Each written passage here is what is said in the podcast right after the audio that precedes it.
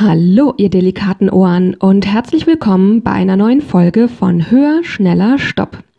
Der Podcast für weniger Selbstoptimierung und mehr Zufriedenheit im Leben. Ich bin die Lexi und heute rede ich mit euch über das Thema Konformität und Selbstoptimierung. Auf geht's!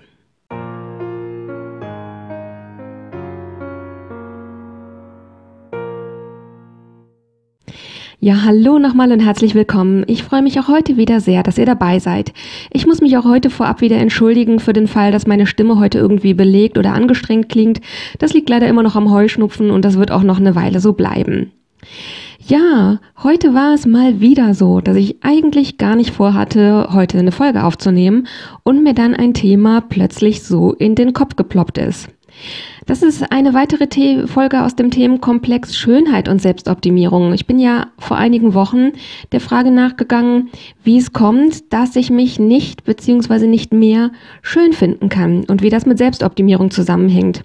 Und ich hatte da ja Vermutungen angestellt, dass da noch verschiedene Dinge im Hintergrund liegen müssen oder zumindest war das meine Vermutung, weil die Dinge, die an der Oberfläche lagen, da gab es irgendwie keinen Sinn, warum ich es dann nicht schaffe, aus dieser Selbstoptimierung auszusteigen. Naja, und da habe ich eben vermutet, dass da noch Dinge dahinter liegen, Prozesse ablaufen, die mir noch nicht so richtig bewusst sind. Und diese Frage habe ich in den letzten Wochen immer wieder im Kopf behalten.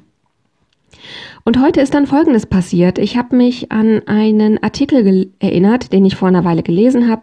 Das war ein Artikel, wo es um ein Kunstprojekt geht von einem Fotografen, der heißt Ian Rankin und ist unter anderem für Porträtfotografie bekannt geworden. Und er hat vor einer Weile ein Fotoprojekt gemacht mit dem Titel Selfie Harm. Und ich werde euch dazu auch ein oder zwei Artikel in der Infobox verlinken, wo ihr euch diese Fotos auch angucken könnt. Was er gemacht hat, er hat Porträtfotos von jungen Erwachsenen gemacht, Mädchen wie Jungen, und hat denen diese Fotos dann in digitaler Form zur Verfügung gestellt und hat sie gebeten, sie so anzupassen, dass sie der Meinung sind, dass sie gut für Social Media geeignet sind. Und als ich mir das angeguckt habe, war ich wirklich erschrocken darüber, wie heftig jeder einzelne von denen unabhängig voneinander das eigene Foto verändert hat. Ähm, das sind natürlich die üblichen Sachen, die irgendwie zu erwarten waren. Hier das Kindchenschema, Augen größer, Lippen voller und solche Dinge. Ähm, und in einem Artikel, ich muss mal schauen, ob es den noch gibt, da waren diese Fotos mit so einer Art Schieber versehen. Das heißt, man konnte dann so nach rechts und links schieben, um sich quasi einen Teil des Originalfotos und einen Teil des ähm, mit Filtern bearbeitenden Fotos, dass man sich das sozusagen in einem Bild beides anzeigen lassen konnte. Und was mir da insbesondere aufgefallen ist, ist, dass eigentlich fast alle auch die Kinnpartie bearbeitet haben. Und zwar so, dass sie sehr ähnlich wurde. Also es waren eigentlich im Wesentlichen alles die gleichen Veränderungen. Die Haut wurde ebenmäßiger gemacht. Die Haut wurde tatsächlich bei, wenn ich mich erinnere, richtig erinnere, bei allen auch heller gemacht. Die äh, Haarpartie, die Stirn und solche Dinge wurden angepasst. Also eigentlich muss man sagen, das Foto nach der Bearbeitung hatte nicht mehr so rasend viel zu tun mit dem Originalbild. Und an dieser Stelle möchte ich kurz erwähnen, ähm, ja, dass man in diesem Zusammenhang diesen Fotografen durchaus kritisch sehen kann, weil er zumindest in Deutschland zu großer Berühmtheit gelangt ist, weil er regelmäßig bei Germany's Next Topmodel ähm, in den Folgen zu Gast ist und da halt Fotos macht. Und das ist natürlich was, was extrem auf, ähm, ja, ein Format, was nicht auf individuelle Schönheit aus ist, zumindest nicht in meiner Wahrnehmung. Ich habe zu diesem, zu diesem Projekt aber ein Interview mit ihm gelesen. Auch da werde ich schauen, ob ich den entsprechenden Artikel noch lese, wo er auch so ein bisschen erklärt hat, wie das kam, dass er das gemacht hat. Und zwar ähm, war es so, dass er das äh, aus seiner Wahrnehmung aus seiner Wahrnehmung als Fotograf, ähm, als damals Photoshop aufkam, er quasi sagte, dass sich alle viel zu sehr da reingestürzt haben und ähm, ja, dass einfach so die Natürlichkeit verloren gegangen ist und dass er heute halt auch erschreckend findet, wo jeder am Smartphone das selber machen kann, wie viel gerade junge Leute, ich glaube, die jüngste Person, die er da fotografiert hat in diesem Projekt, war erst 13 oder 14 Jahre alt. Wie krass die sich eben auch schon verändern und ja, dass er eben ähm, mit diesem Projekt so ein bisschen aufrütteln wollte. Ich weiß, dass man das im Rahmen zu der kommerziellen Arbeit, die er macht, durchaus kritisch sehen kann. Das wollte ich hier der Vollständigkeit halber noch einfügen. Nichtsdestotrotz haben diese Bilder bei mir wirklich einen tiefen Eindruck hinterlassen und ich habe wirklich Monate später immer wieder an diesen Artikel zurückgedacht. Und so habe ich eben auch heute, ähm, fiel mir nochmal ein und ich habe darüber nachgedacht, und da kamen dann eben auch Gedanken, was Schönheit und Selbstoptimierung angeht, denn es ist offensichtlich so, dass die Menschen in diesem Projekt ihre Fotos so bearbeitet haben, wie sie glauben, dass sie schön aussehen. Und das muss ich dazu sagen, ich finde tatsächlich jeden einzelnen von diesen Menschen finde ich auf dem Originalfoto schön. Ich finde sie tatsächlich auf dem Originalfoto viel, viel schöner als auf dem bearbeiteten Foto. Ich habe mich gefragt, woran das liegt. Und dann ist mir plötzlich eine Sache aufgefallen, die mir, mir wie Schuppen von den Augen gefallen ist. Und das ist all diese Anpassungen, die diese Menschen vorgenommen haben, die machen sie gleicher. Die Fotos vorher, das ist wirklich individuelle Schönheit und ich finde jeden Menschen für sich genommen schön. Und die Anpassungen, die sie vorgenommen haben, sie haben ihre Ohren so verändert, dass sie eher ins gängige Schönheitsideal passen. Sie haben alle ihre Augen vergrößert. Sie haben alle die Form ihrer Lippen vergrößert, nämlich äh, oder angepasst, so dass sie symmetrisch sind und eigentlich auch alle größer, selbst bei den Jungen. Sie haben alle die Form und die ähm, Ausprägung oder, oder Dichtheit ihrer Augenbrauen verändert. Sie haben alle ihre Kinnpartie verändert und zwar verschmälert, also dass sie spitzer wurde sozusagen, dass das Gesicht dreieckiger wurde. Das scheint so ein bisschen der aktuelle Schönheitstrend zu sein. Der lange Rede, kurzer Sinn, sie haben alle ihre Bilder so verändert, dass sie hinterher äh, einer Art Konformität glichen. Das fand ich irgendwie sehr interessant und hat mich auch zum Nachdenken gebracht. Und darüber ist mir dann aufgefallen, dass doch letztlich, was Selbstoptimierung angeht, es bei jedem Aspekt davon geht, dass wir Individualität ausmerzen und uns gleicher machen, also konformer. Sei es jetzt, dass wir alle darum stre danach streben, bei Erfolg wirklich immer das Beste zu erreichen und quasi auf dem Siegertreppchen auf dem ersten Platz zu landen.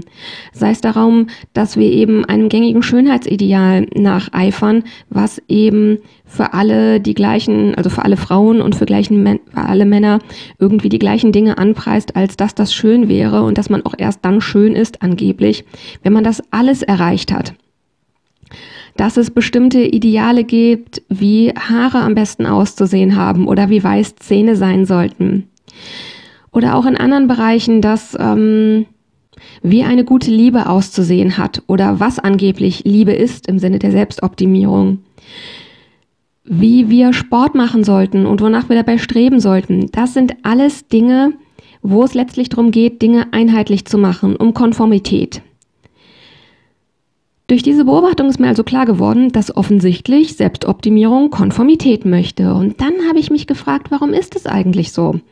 Das habe ich hier und da ja schon mal in Folgen erwähnt, dass ich mich seit Folge 1 frage, ob es diese ganze Selbstoptimierung vielleicht gibt, weil davon Leute oder gesellschaftliche Systeme profitieren und sie deswegen möchten, dass wir in dieser, in dieser Selbstoptimierung drin bleiben.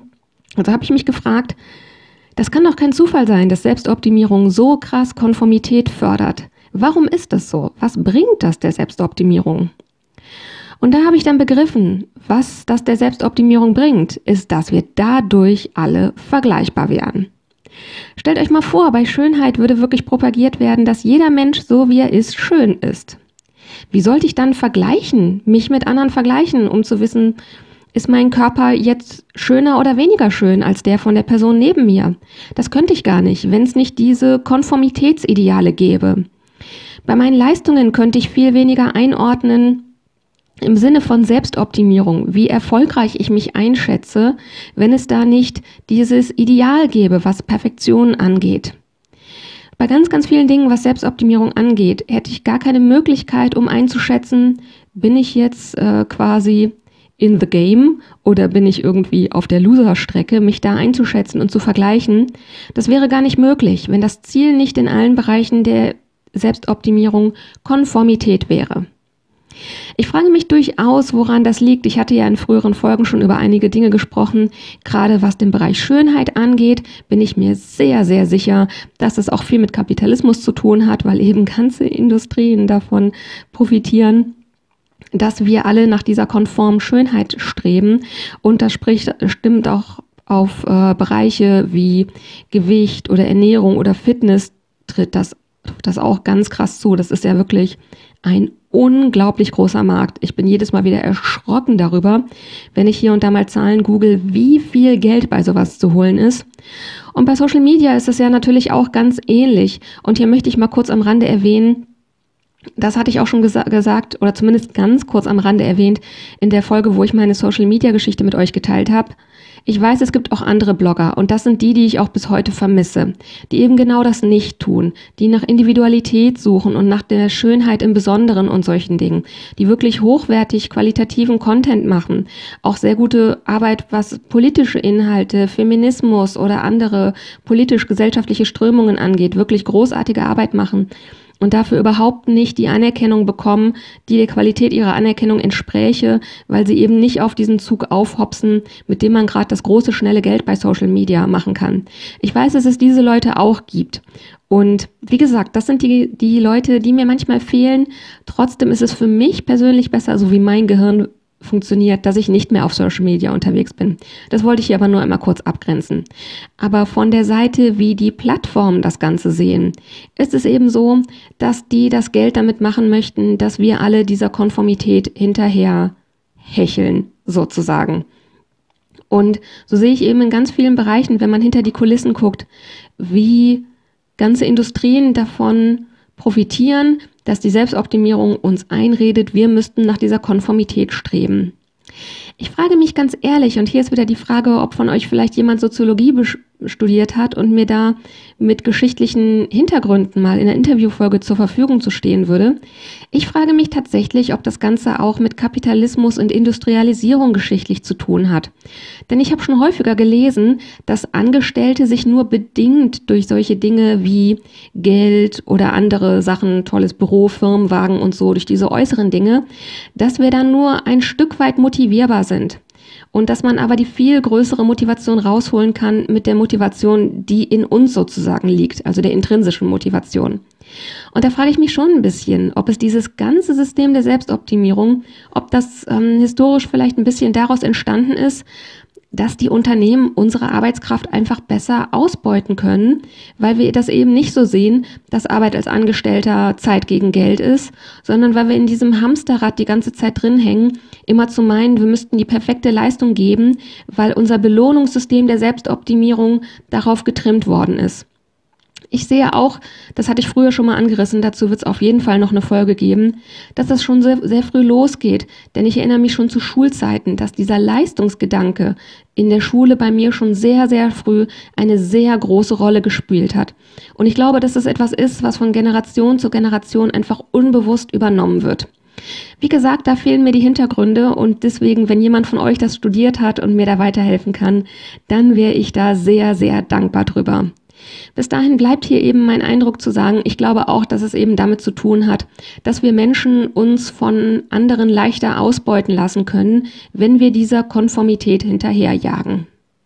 Ich habe mich natürlich auch gefragt, was ich mit diesem Wissen jetzt anfange und ja, wie ich da rauskomme. Ich werde versuchen, das als weiteren Baustein zu nehmen, aus der Selbstoptimierung auszusteigen.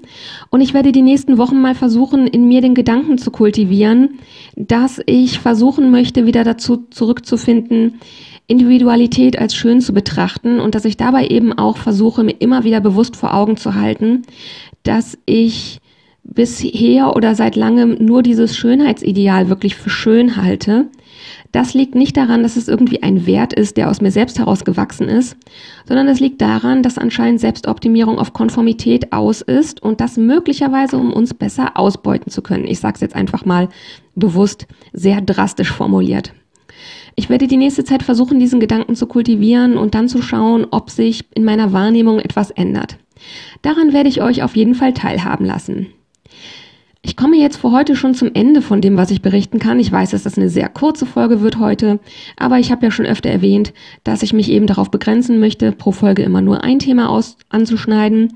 Da mir das jetzt erst klar geworden ist, habe ich dazu noch nicht so viel beizutragen und gleichzeitig finde ich das Thema zu wichtig und zu essentiell, um jetzt zu sagen, ich schiebe das ein paar Monate auf, bis ich dazu vielleicht eine 30-minütige Folge machen kann. Von daher nehme ich einfach in Kauf, die heutige Folge wird sehr kurz und das finde ich auch in Ordnung, denn ich finde den Inhalt trotzdem sehr, sehr wichtig. Wie immer wenn ihr Fragen habt, andere Themenwünsche oder Feedback, dann schreibt mir sehr, sehr gerne eine E-Mail an die Mailadresse höher, schneller, stopp mit OE und als ein Wort geschrieben. Also höher, schneller, stopp at web.de und das findet ihr wie immer auch in den Shownotes verlinkt. Ich würde mich wie immer wahnsinnig freuen, wenn ihr mir auch eine Bewertung da lasst und den Podcast abonniert. Und zum Schluss komme ich jetzt noch zum Zitat, um die Folge irgendwie hoffentlich passend abzurunden und mit euch, euch mit einer positiven Intention in diese Woche zu entlassen. Und das Zitat für heute, das lautet, Schönheit ist in allem, aber nicht jeder sieht sie. In diesem Sinne, passt gut auf, was ihr euch in euren Kopf packen lasst. Bis nächste Woche und take care. Eure Lexi.